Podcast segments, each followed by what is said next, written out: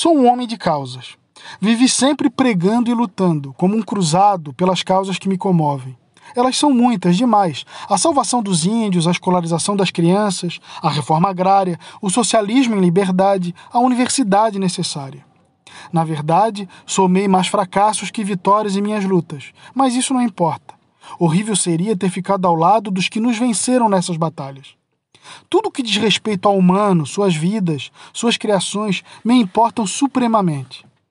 Dentro do humano, o povo brasileiro, seu destino é o que mais me mobiliza. Nele, a ínfia indianidade brasileira, que consegue milagrosamente sobreviver.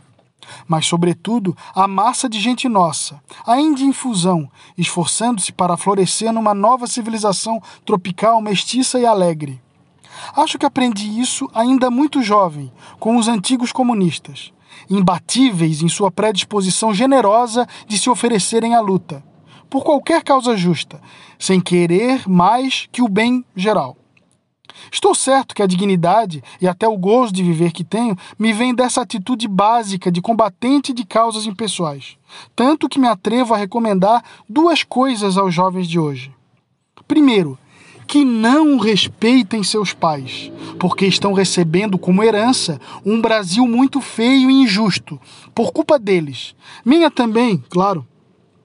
Segundo, que não se deixem subornar por pequenas vantagens em carreirinhas burocráticas ou empresariais, pelo dinheirinho ou dinheirão que poderiam render. Mas vale ser um militante cruzado, acho eu. Vejo os jovens de hoje esvaziados de juventude, enquanto flama combatividade e indignação. Deserdados do sentimento juvenil de solidariedade humana e de patriotismo e de orgulho por nosso povo incapacitados para assumir as carências dos brasileiros como defeitos próprios e sanáveis de todos nós.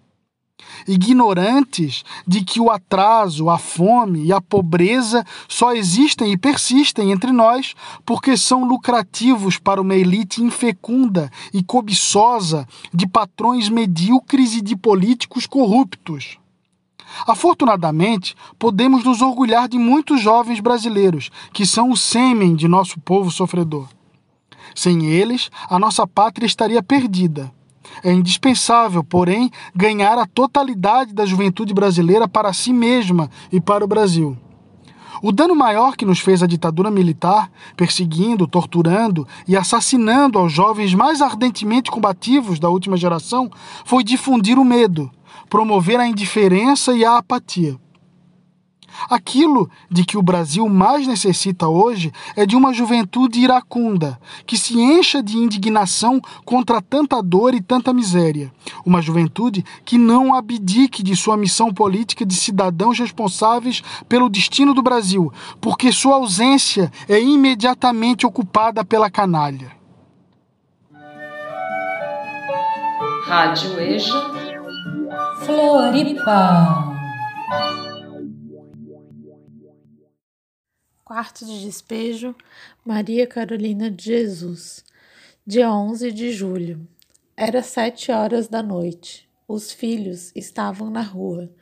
O João penetrou veloz como se estivesse sendo impelido pelo foguete russo. Disse: Mamãe, o José Carlos vai para o juiz de menores. Por quê? Ele jogou uma pedra na vidraça da fábrica de peças de automóvel e quebrou.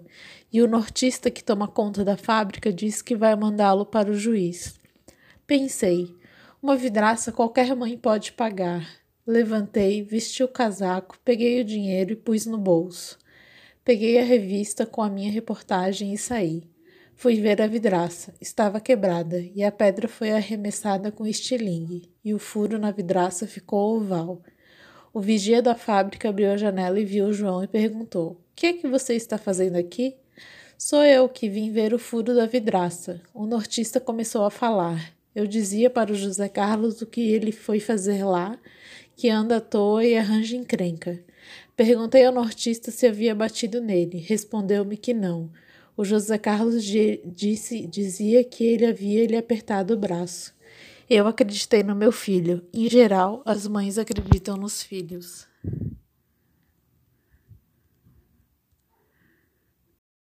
Quarto de despejo, Maria Carolina de Jesus. Dia 11 de julho. Era sete horas da noite. Os filhos estavam na rua. O João penetrou veloz, como se estivesse sendo impelido pelo foguete russo. Disse: Mamãe, o José Carlos vai para o juiz de menores. Por quê? Ele jogou uma pedra na vidraça da fábrica de peças de automóvel e quebrou. E o nortista que toma conta da fábrica disse que vai mandá-lo para o juiz. Pensei, uma vidraça qualquer mãe pode pagar. Levantei, vesti o casaco, peguei o dinheiro e pus no bolso. Peguei a revista com a minha reportagem e saí. Fui ver a vidraça. Estava quebrada e a pedra foi arremessada com estilingue, e o furo na vidraça ficou oval. O vigia da fábrica abriu a janela e viu João e perguntou: O que é que você está fazendo aqui? Sou eu que vim ver o furo da vidraça. O nortista começou a falar. Eu dizia para o José Carlos o que ele foi fazer lá, que anda à toa e arranja encrenca. Perguntei ao nortista se havia batido nele. Respondeu-me que não. O José Carlos disse, dizia que ele havia lhe apertado o braço.